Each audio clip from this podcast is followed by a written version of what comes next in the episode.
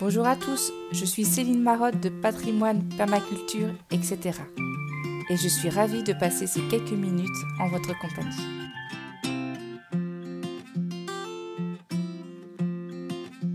Partons à la découverte du château de la Bourdésière, temple de la biodiversité. Il était une fois un prince d'une grande famille française, sensible depuis sa plus tendre enfance à Dame Nature. Aujourd'hui, dans son château de la Bourdésière, il est devenu le prince jardinier au service de la biodiversité. Le domaine de la Bourdésière est véritablement un temple de la biodiversité et du respect de la nature. Son parc de 55 hectares est un ensemble de projets tous aussi surprenants les uns que les autres. J'y ai passé ma première formation de permaculture sur ce site, avec l'association Ferme d'avenir.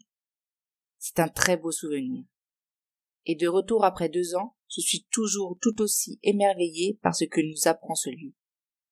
Retournons maintenant quelques années en arrière pour mieux comprendre l'histoire du site.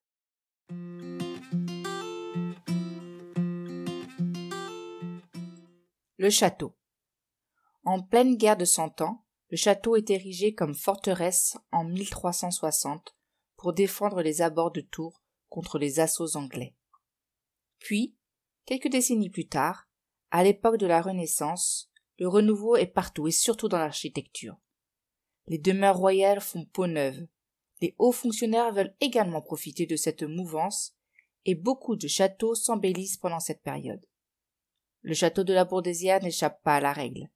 Son modèle médiéval fut en partie détruit et reconstruit en 1520 par Marie Gaudin et Philibert Babou, surintendant des finances de François Ier seule une des anciennes tours médiévales est conservée. Ensuite, plusieurs propriétaires se succèdent et transforment le château jusqu'à lui donner sa silhouette d'aujourd'hui.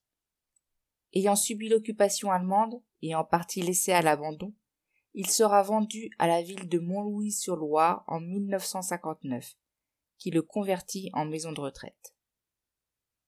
En 1991, Louis-Albert de Broglie, dit le prince jardinier, le rachète pour en faire un hôtel de luxe. Il embellit le parc à travers de nombreux projets ayant pour toile de fond la biodiversité. Voici quelques exemples.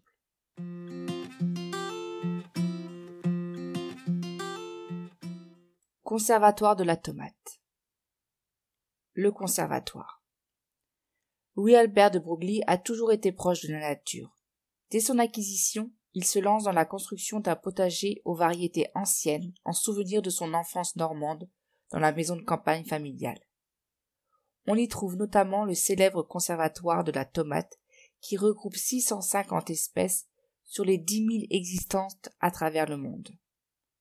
On découvre alors des fruits de toutes les couleurs bien sûr, mais aussi des pieds de toutes les tailles, de 30 cm à plus de 3 mètres.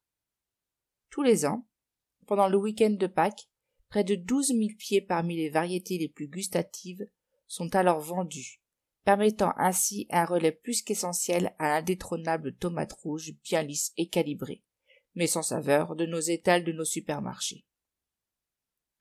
Dans ce conservatoire, on y trouve également des collections de plantes aromatiques, comme celle des basiliques ou encore celle des thym. La fameuse association des trois sœurs que je rêve d'arriver à réaliser un jour nous fait aussi une très belle démonstration courge, maïs, haricots rames. Histoire de la tomate. Savez-vous depuis quand la tomate est connue en France? Ce sont les Espagnols qui ramenèrent ce légume depuis le Mexique de chez les Aztèques en 1530. De nos jours, la tomate semble être la reine des légumes d'été, mais ce ne fut pas toujours le cas. En effet, elle fait partie d'une famille de plantes toxiques, les Solanacées, elle s'est donc tout d'abord propagée le long de la Méditerranée comme plante ornementale. Il faudra attendre la fin du XVIIIe siècle pour qu'elle se répande en France.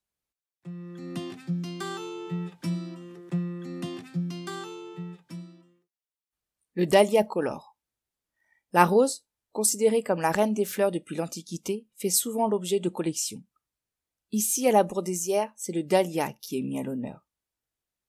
Le jardin, créé en 2009, regroupe près de 400 variétés de dahlias, allant du petit popon blanc à des plus imposants aux couleurs chatoyantes. Des tubercules sont plantés en avril et sont en pleine floraison en juillet-août. Ce fut une véritable surprise, à ne plus savoir où donner de la tête. De plus, grâce à une idée judicieuse, nous montons sur un petit monticule de terre pour admirer avec un peu de hauteur cette palette de couleurs. Si nous continuons un peu plus loin, nous arrivons à la ferme maraîchère de l'association Ferme d'avenir.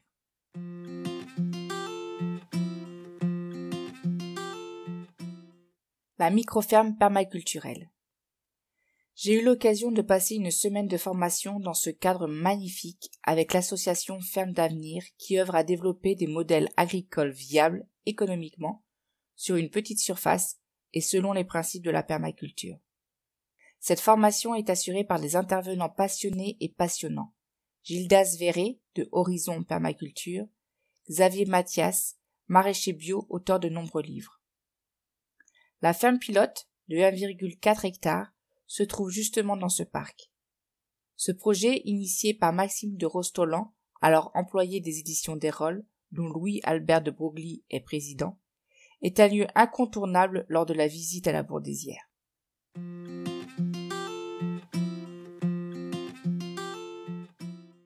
Et plein d'autres choses à découvrir. Le soir, après des journées déjà bien chargées, j'ai adoré me balader dans le parc au milieu d'arbres centenaires.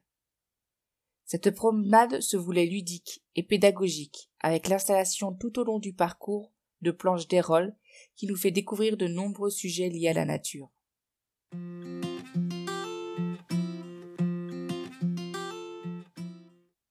Pour je garderai de cette semaine passée au château de la Bourdésière un profond sentiment de sérénité et de cohérence, de voir rimer entre elles la sauvegarde du patrimoine historique et celle de la biodiversité.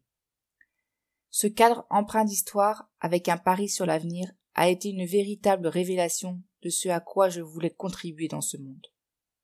Lier notre passé et notre futur en respectant les hommes et la terre. J'espère que cet article vous a plu. Si vous souhaitez voir les photos ou accéder à plus d'informations, n'hésitez pas à aller sur l'article lui-même. Je vous dis à très bientôt sur www.patrimoine-perma-etc.fr. Au revoir